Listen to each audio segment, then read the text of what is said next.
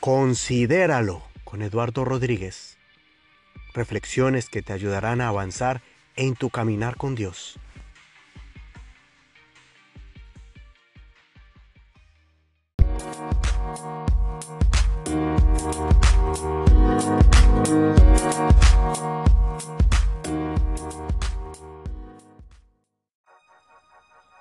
Imagínate que estás ahorita a punto de cruzar una calle donde está la carrilera del tren. Está el aviso de que el tren ya va a pasar. Están las luces, pero no hay nada que te impida cruzar. Ves al tren que viene pitando, pero muy a lo lejos. Está pequeñito, pero sabes que viene con 50 vagones de carga. Y ahí es donde tú usas algo que se llama prudencia. ¿Cruzo o no cruzo? ¿Tengo tiempo o no tengo tiempo?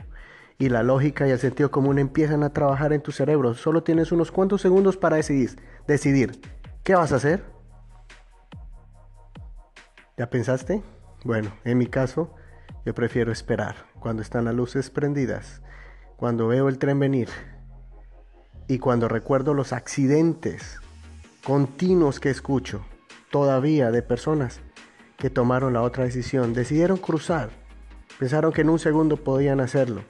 Pero curiosamente y casi siempre el carro se les apaga o quedan atorados o simple y sencillamente calcularon mal la distancia y el tren venía a toda velocidad y se los llevó por delante. Fue un trágico accidente por falta de prudencia. Y esto se repite a diario alrededor de todo el mundo, donde los países que tienen trenes buses escolares que quedan atascados, carros y familias destruidas.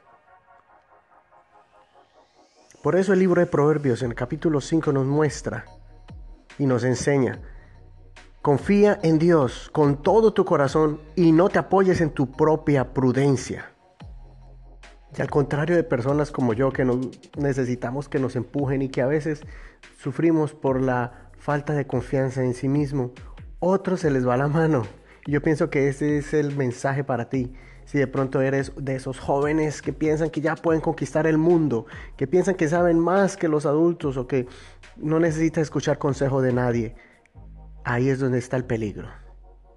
Sí, es bueno tener confianza en sí mismo. Si eres un deportista profesional, tienes que tener la seguridad de que vas a ganar. O si estás estudiando para un examen, tienes que tener la seguridad de que tú, si estudiaste y fuiste disciplinado, Vas a pasar el examen. Esa seguridad es saludable. El problema es cuando tú vas a tomar una decisión, pero no has consultado con Dios. Alguna decisión que va a cambiar el curso de tu vida. Si vas a salir con una persona, si vas a estar, puedes estar solo con ella o no, si es, te conviene o no. Alguna amistad. Es tiempo de casarte o no casarte, es tiempo de comprometerte o no, es tiempo de comprar o no comprar, es tiempo de esperar o es tiempo de actuar. Ahí es donde entra Dios. Es donde tú clamas a Él y le dices, Señor, dirige mi vida. Dame la sabiduría y la prudencia para tomar la decisión que es buena o que es mala. No te dejes llevar por tu propio impulso, por tu propio deseo y la emoción de que sí, sí, sí, ya, ya, ya.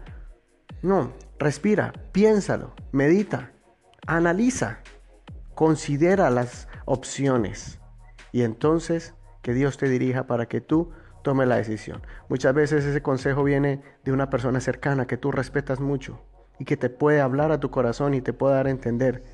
Si tal vez estás enseguecido por la emoción, por el impulso y la pasión, o por si realmente debes de tomar la decisión. Esto es necesario entenderlo para que cuando tome la decisión estés seguro de que era lo que Dios quería para ti. Y cuando vengan las luchas y las pruebas, tú puedas seguir adelante, sin temor alguno de que Dios se va a ayudar. Así que la prudencia es ese sentido común cuando tú puedes analizar las señales. Si está verde puedes pasar, si está naranja ten cuidado y si está rojo definitivamente tienes que frenar por más que lleves afán en tu vida.